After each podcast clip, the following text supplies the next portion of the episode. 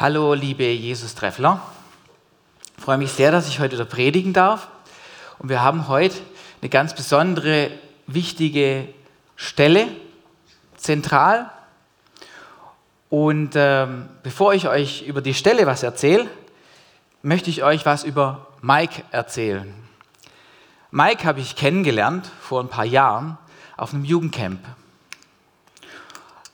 Das war ein Camp, das war auch was ganz Besonderes. Das wurde nämlich von einem äh, Jugendwerk, von einem christlichen Werk hier in der Nähe veranstaltet und zusammen mit einem großen amerikanischen Jugend, äh, Jugendorganisation. Äh, und die haben es zum ersten Mal zusammen gemacht in einem europäischen, südeuropäischen Land, am Meer, am Campingplatz in Zelten.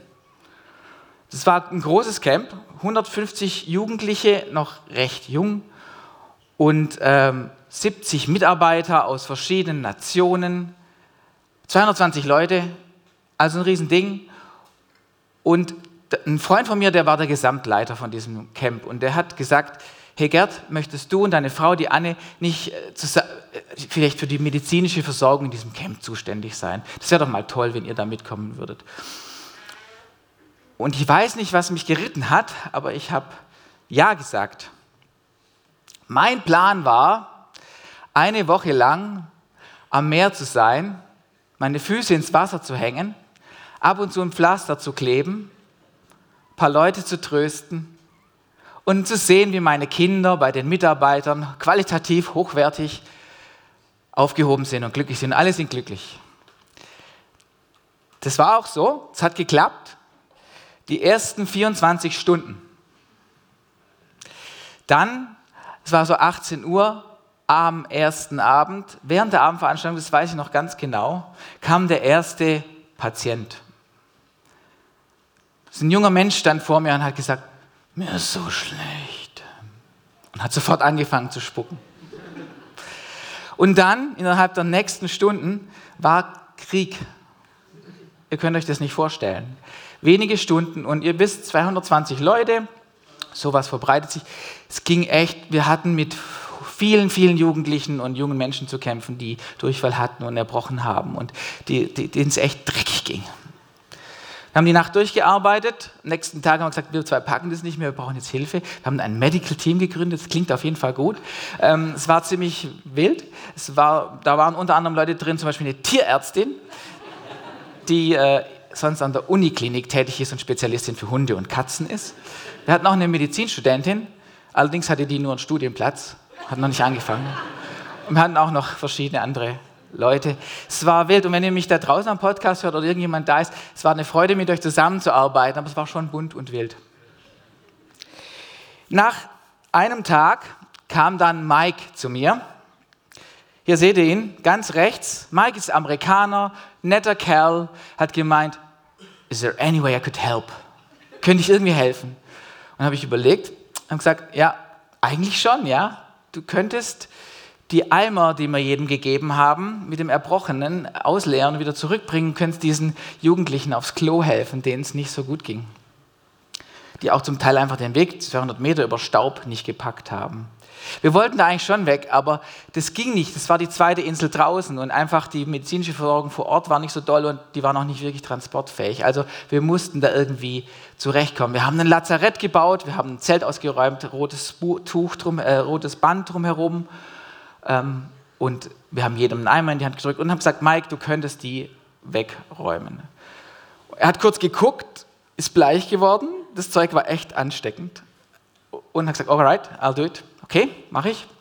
Und hat sich dann eine von diesen Plastiktüten angezogen als Kleid, hat sich was vor die Nase gebunden, Handschuhe angezogen und hat dann drei Tage lang einmal mit Erbrochenem geschleppt. In den nächsten Tagen hat er mir dann erzählt, weißt du, ähm, Gerd, eigentlich bin ich der Vizepräsident dieser, ähm, dieser Organisation, dieser Jugendorganisation, die das hier mitveranstaltet. Ich so, wow.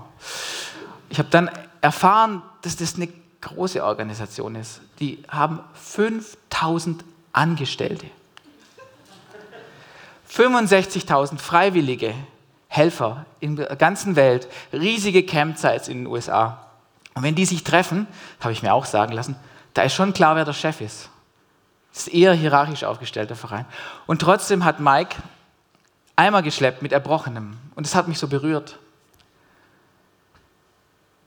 Jetzt wirst du fragen, Gerd, warum erzählst du mir die Geschichte? Ist doch klar, in christlichen Kreisen, da hilft man halt, wenn man kann. Ne? Ist doch nichts Besonderes. Sollte doch so sein. Und sage ich, ja, finde ich auch. Aber ist es denn so? Ist es so in eurem Leben? In meiner Welt ist es nicht so. Jedenfalls nicht normal. Da ist es eine Ausnahme. Da gibt es die, die oben sind, sind oben und die, die unten sind, sind unten. Und ich habe mich gefragt, warum berührt mich diese Geschichte? Warum erzähle ich sie euch?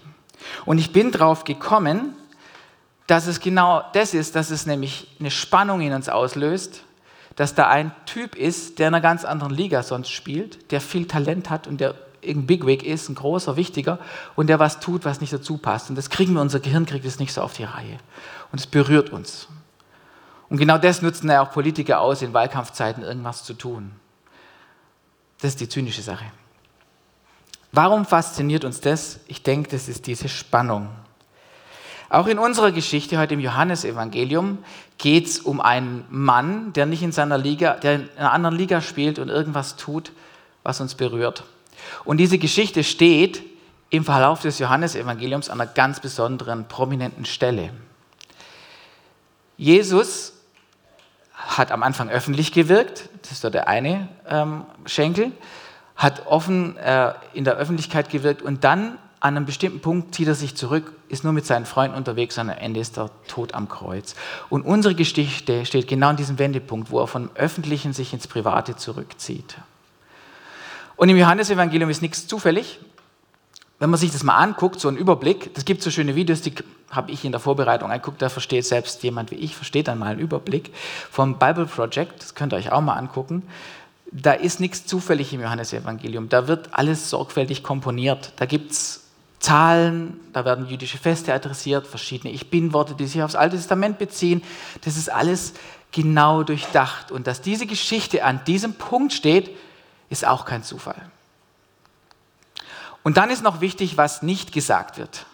Ich war neuestens auf einer Fortbildung von einem Psychosomatiker, der hat gesagt, ich höre, was Sie nicht sagen. Manchmal spricht das, was wir nicht sagen, lauter als das, was wir sagen. Und was steht im Johannesevangelium nicht? Was Wichtiges, was Zentrales, was die Christen seit 2000 Jahren feiern, was in vielen Gottesdiensten gefeiert wird, was die Katholiken jedes Mal feiern, das Abendmahl. Das steht da nicht, steht da stattdessen steht unsere Geschichte da. Also kann schon sagen, das ist jetzt schon eine wichtige Geschichte. So, die steht in Johannes 13, jetzt lesen wir sie mal zusammen, wenn du möchtest. Ich habe sie mitgebracht und äh, ihr könnt auch in eurer eigenen Bibel nachlesen. Ich lese euch mal vor. Das Passafest stand nun unmittelbar bevor. Jesus wusste, dass für ihn die Zeit gekommen war, diese Welt zu verlassen und zum Vater zu gehen. Darum gab er denen, die in der Welt zu ihm gehörten und die er immer geliebt hatte, jetzt den vollkommensten Beweis seiner Liebe. Er war mit seinen Jüngern beim Abendessen. Der Teufel hatte Judas, dem Sohn von Simon Iskariot, bereits den Gedanken ins Herz gegeben, Jesus zu verraten. Jesus aber wusste, dass der Vater ihm Macht über alles gegeben hatte und dass er von Gott gekommen war und wieder zu Gott ging. Er stand vom Tisch auf, zog sein Obergewand aus und band sich ein leinenes Tuch um. Dann goss er Wasser in eine Waschschüssel und begann den Jüngern die Füße zu waschen, um mit dem Tuch abzutrocknen, das er sich umgebunden hatte. Simon Petrus jedoch wehrte sich, als Reihe an ihn kam. Herr, du willst mir die Füße waschen? sagte er. Jesus gab ihm zur Antwort, was ich tue, verstehst du jetzt nicht, aber später wirst du es begreifen. Nie und nimmer wäschst du mir die Füße, erklärte Petrus. Jesus entgegnete, wenn ich sie dir nicht wasche, hast du keine Gemeinschaft mit mir. Da rief Simon Petrus, Herr, dann wasche mir nicht nur die Füße, sondern auch die Hände und den Kopf. Jesus erwiderte, wer ein Bad genommen hat, ist ganz rein. Er braucht sich später nur noch die Füße zu waschen. Lass mich kurz nochmal beten, dass wir jetzt das richtig, äh, dass, dass wir da was mitnehmen und dann gehen wir da mal kurz durch. Jesus, wieder, wieder, weil er vorher gesagt hat, manchmal verstehen wir die Bibel nicht und ich bitte dich, dass du uns jetzt hilfst, es für uns zu verstehen, dass es aufschließt. Amen. Ich möchte mit euch in einem Zweischritt durch diese Geschichte gehen. Einmal Blickwechsel und dann Under My Skin Hautkontakt. Zunächst mal, was passiert hier? Jesus hat mit seinen Jüngern ein Abendessen. Das ist vor dem Passafest. Und Jesus weiß, das wird das letzte Abendessen sein. Nicht mal 24 Stunden später liegt er im Grab. Die Jünger wissen das nicht. Und so liegt so ein bisschen so ein düsterer, ahnungsvoller Charakter über dieser ganzen Geschichte.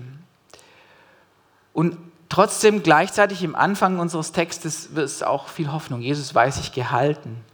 Jesus weiß, dass der Vater bei ihm ist. Und dann gibt es in dieser Geschichte eben auch das, was wir in der Predigtreihe Blickwechsel Jesus neu sehen, was wir da immer wieder suchen und entdecken. Es gibt einen Blickwechsel in dieser Geschichte. Und zwar ist es dieser junge Mann, den ich schon mal mitgebracht habe, der Petrus. Petrus hat hier wieder eine ganz prominente Rolle. An ihm können wir viel sehen und sehen, wie er mit Jesus interagiert. Und auch Petrus hat einen Blickwechsel in dieser Geschichte. Aber nicht ganz. Der Blickwechsel ist nicht vollständig. Was ich tue, verstehst du jetzt nicht später, aber wirst du es begreifen. Worum geht es denn bei dem Blickwechsel von Petrus? Petrus ist total geschockt, dass Jesus ihm die Füße waschen will. Er denkt, es geht darum, dass Jesus jetzt sich niedrig und arm macht. Das geht doch nicht. Das passt nicht in sein Bild. Er denkt, dass Jesus jetzt besonders nice sein will und demütig. Und Teilweise ist es wahr. Aber irgendwie ist es nicht das, was er will. Das hat er übrigens mit diesem Judas gemeinsam in dieser Geschichte. Der Judas möchte auch, wie Petrus, kein Herrn, der Füße wäscht. Judas möchte einen Herrn, der König ist und, und siegt. Und ich weiß nicht, wie es euch geht, wenn ihr diese Geschichte lest. Der Judas ist eine interessante Figur. Der tut mir auch ein bisschen leid. Und da kann man ganz viel drüber lesen. Petrus und Judas wollen das nicht, dass, dass ähm, Jesus die Füße wäscht. Die, wie sie darauf reagieren, was Jesus dann tut, ist allerdings grundverschieden. Auch ich selber habe Blickwechsel erlebt in meinem Leben. Ich bin katholisch aufgewachsen, war in der Kirche, war Ministrant, fand das alles gut. Ich war da dabei. Ich fand, ich fand es als Einsicht. Ich habe abends auch gebetet, gesagt, wenn ich bete, habe ich mir gedacht, dann, dann wird der Gott mich schon segnen und dann, dann wird auch alles gut laufen und so.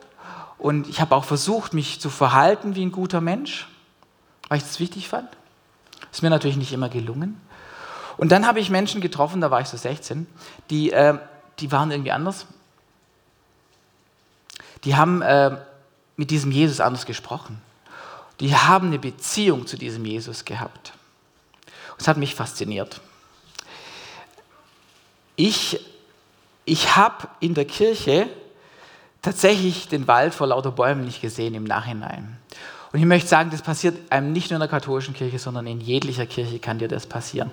Ich habe gedacht, Jesus will von mir verhalten und dass ich ein guter Mensch bin und dass ich, ja, dass ich das, ich fand es auch wichtig.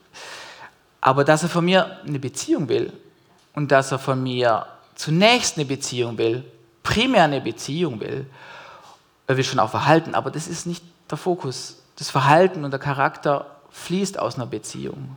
Das habe ich echt nicht verstanden.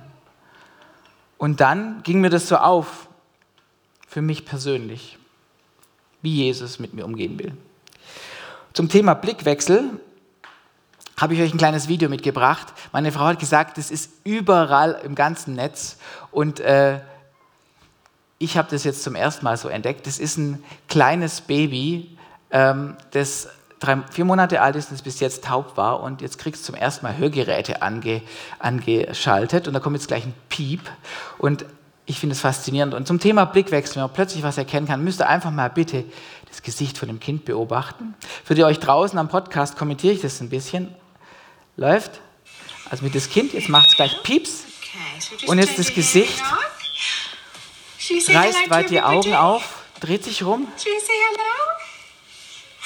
hört dann seine eigene Stimme zum ersten Mal und kann von seiner eigenen Stimme gar nicht mehr genug kriegen und feiert es voll ab, dass er seine eigene Stimme hört. Nochmal, Pieps. Augen. Was passiert? Should you say hello to everybody? Should you say hello?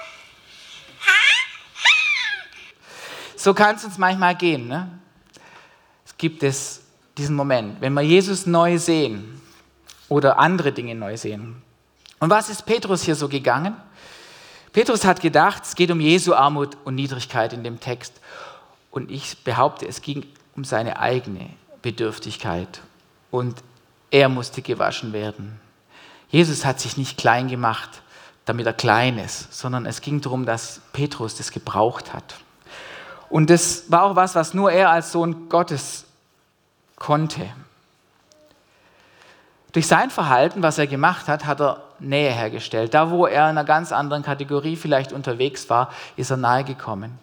Und er hat wahrlich Hautkontakt aufgenommen. Und ich möchte auch sagen, es war absolut Jesus, der das gemacht hat. Der Petrus hat nichts gemacht. Jesus hat sich das Obergewand ausgezogen, sich einen Schutz umgebunden und hat gewaschen. Und so habe ich es auch erfahren. Jesus ist der Handelnde. Jesus ist der, der das tut. Wir müssen das nicht tun. Das Christsein ist keine Verdienstreligion. Und dann hat er ultimative Nähe hergestellt in den nächsten Stunden, dadurch, dass er für uns gestorben ist und unsere Schuld bezahlt hat. Jetzt kommt es aber noch, jetzt geht es noch weiter. Jetzt sagt der Jesus, wenn ich dich nicht wasche, dann hast du keinen Teil mit mir. In unserer Übersetzung, in den meisten steht Gemeinschaft. Ich habe hier die Elberfelder genommen und unten, das ist für die ganz Harten, da steht der wörtliche Übersetzung im Griechischen. Das ist äh, Theologie für arme Ärzte. Ne? Ich kann kein Original lesen, aber äh, ich kann die Wörter aneinander tun. Und da steht auch Teil. Okay? Wenn ich dich nicht wasche, hast du keinen Teil von mir. Und Teil von mir ist mehr als Nähe, ist mehr als Hautkontakt. Das ist tiefer. Es geht unter die Haut.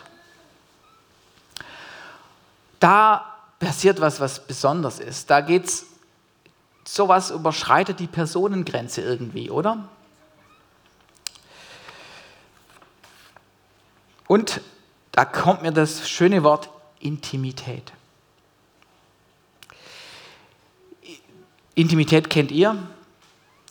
Ihr habt das Wort Intimität aber vielleicht noch nie. Vielleicht hast du noch nie das Wort Intimität im Zusammenhang mit Gott verwendet. Gott, Intimität, passt es zusammen?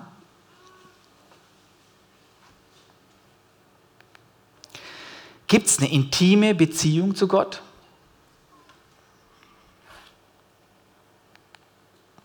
Jetzt gibt es zwei Reaktionen, wenn dir jemand eine intime Beziehung anbietet. Die eine ist, bring it on, Herr damit, ich brauche das. Es füttert mich, ich brauche das. Die andere ist, nee, danke, lass mal, ist mir zu nah, vielen Dank. Und der Witz ist ja, dass nicht die einen sagen, nee, danke, und die anderen, bring it on, sondern dass in einer und derselben Person beide Reaktionen sein können.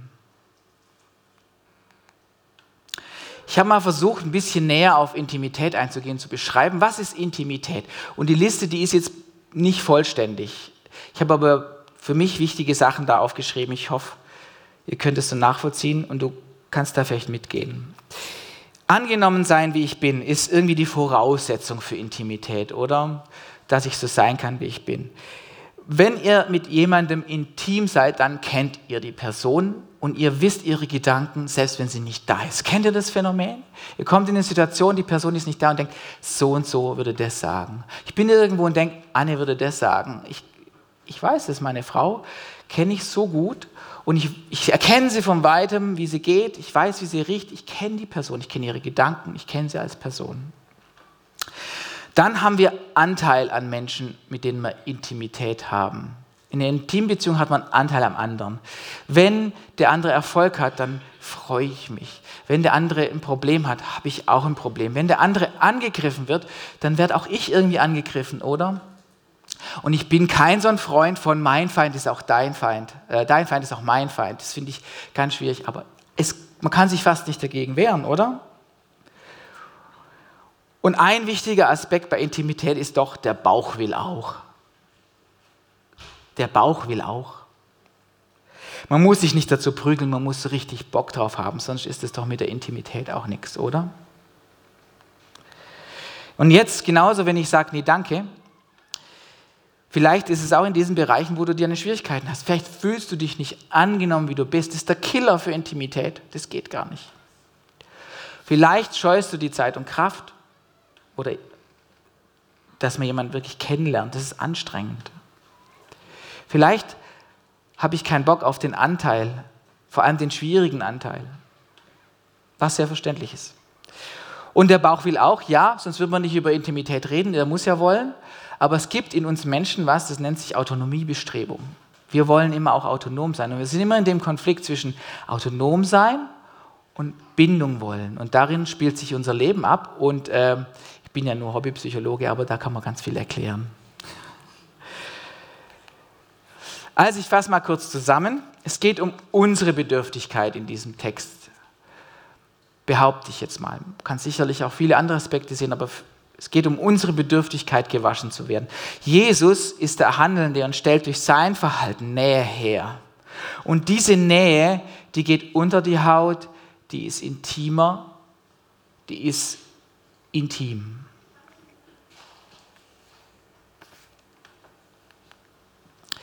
Jetzt ist die Frage, wie reagierst du, wie reagiere ich auf so eine Einladung? Ich weiß nicht, wie du reagierst.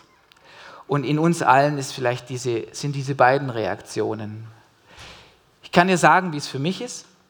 Ich habe für mich entschieden, dass darunter ein fettes Plus steht, so wie bei uns im Jesus-Treff-Logo, dieses Plus, dieses Kreuz. Dass ich damit Schwierigkeiten habe, manchmal, realistischerweise in der Jesus-Nachfolge schon. Trotzdem im Moment, und ich hoffe für immer, steht da ein Plus. Warum? Ich fühle mich wirklich angenommen, wie ich bin von Jesus. Das hat mich damals mega begeistert. Ich hatte das Gefühl, da ist jemand, der mich wirklich annimmt, wie ich bin und mich sieht, wie ich bin und trotzdem mich liebt. Ich mag seine Gedanken, ich finde es gut, was er sagt. Ich finde das logisch und einleuchtend. Ich finde es toll. Ich, ich habe gern Anteil an dem, was er bietet, was, was, was er mitbringt. Ich habe vielleicht nicht so gern Anteil an dem Leiden und dem Kreuz und so. Das wäre aber auch alles ziemlich komisch, wenn ich das auf jeden Fall Bock hätte drauf. Mein Bauch will auch. Und für mich kriegt Jesus das mit der Autonomie und der Bindung ideal hin. Man muss immer daran denken, dass es ja eine, keine menschliche Beziehung ist, sondern eine göttliche, perfekte Beziehung. Und ich finde, dass das für mich so ist, dass Jesus Autonomie und, und der Bauch will auch Bindung ideal hinkriegt. So, dass ich mich jetzt traue, was, was Kitschiges zu sagen. Ein Satz, den ihr vielleicht schon oft gehört habt und manche euch auch komisch finden. Ich will ihn jetzt aber echt unterstreichen. Wenn ich mich an Jesus binde, finde ich mich mehr frei. Ich weiß, dass es nicht immer zutrifft im Leben, aber ich würde den unterstreichen. Da ist die Frage, was ist der nächste Schritt? Und ich glaube, heute, morgen, kann jeder von uns einen Schritt machen. Ob du jetzt 100 Jahre mit Jesus unterwegs bist, kannst du einen Schritt auf ihn zu machen und Ja Jesus sagen. Das ist übrigens ein sehr gutes Gebet. Mache ich auch. Vielleicht ist dir heute zum ersten Mal aufgefallen oder gekommen, dass Intimität und Gott zusammengehören. Kann ja sein. Dann kannst du einen Schritt machen. Vielleicht kommst du hierher und du hattest bis jetzt gar keinen Bock auf das. Vielleicht interessiert dich das. Egal wie, ich glaube, diese Geschichte, wenn wir sie uns berühren lassen, ist, da ist es möglich, einen nächsten Schritt zu machen, wenn du möchtest. Und wichtig ist es eigentlich nur, dass du das mit dir, mit dir und deinem Gott alleine dealst. Das ist das Entscheidende. Da kommt noch so ein Satz, der ist schwierig zu verstehen, ich habe ihn auch nicht ganz verstanden, aber ich habe eine Erklärung gelesen, die möchte ich kurz noch erzählen. Und zwar ist es so gewesen, dass man, wenn man auf eine Party eingeladen war im alten Juda, da hat man sich gebadet, okay? Und dann ist man hingelaufen und dann ist man natürlich durch den Dreck gelaufen, der Zentimeter dick Staub war oder wenn es geregnet hat, eben Schlamm. Und am Eingang der Tür stand dann dieses, dieses Gefäß zum Füßewaschen. Das hat dann nicht der Meister gemacht, sondern man selber oder ein Diener. Und Jesus sagt, ich stehe am Eingang dieser Tür. Und möchtest du dir die Füße waschen lassen? Und jetzt habe ich gesagt, Jesus hat alles gemacht. Und das ist so. Und trotzdem gehört zu einer intimen Beziehung eins dazu, man muss Ja sagen dazu. Also wenn ich jetzt nicht Ja sagen muss, dann bin ich eine Marionette, dann habe ich ja keine Beziehung. Und deswegen denke ich, möchte ich dir mitgeben, überleg, was, was für dich da, ähm, was, was dir da wichtig ist. Möchtest du dir die Füße waschen lassen von Jesus? Und wenn ja, dann gibt es halt nur die Aufforderung, ähm, die Band kann vielleicht schon mal hochkommen, Socken aus und die Haxen hinstrecken. Und das ist vielleicht was, was ihr mitnehmen könnt. Ich habe mir überlegt, dass wir jetzt einfach kurz eine Möglichkeit geben, dass du das jetzt mit dir und deinem Gott dealst. Und dazu möchte ich euch bitten, wenn ihr das, wenn ihr das könnt, wäre es toll, alle aufzustehen kurz. Und wir würden jetzt kurz ein Gebet machen und eine Minute Stille halten, sodass du mit deinem Gott ganz alleine irgendwas machen kannst. Und äh, ich, ich, ich möchte sagen, das ist, das ist das Wichtigste. Wenn es so ist, dass ihr das Gefühl habt, ich möchte das mit jemandem auch besprechen, dazu sind wir Gemeinde, dafür gibt es hier Leute. Und dazu seid natürlich auch herzlich eingeladen. Jesus, vielen Dank, dass du so bist, wie du bist. Dass du so ganz besonders und perfekt und liebevoll bist. Und ich bringe dir das, was wir jetzt gelesen haben, dein Wort. Und ich bitte dich, dass du mit jedem hier einfach ins Gespräch gehst.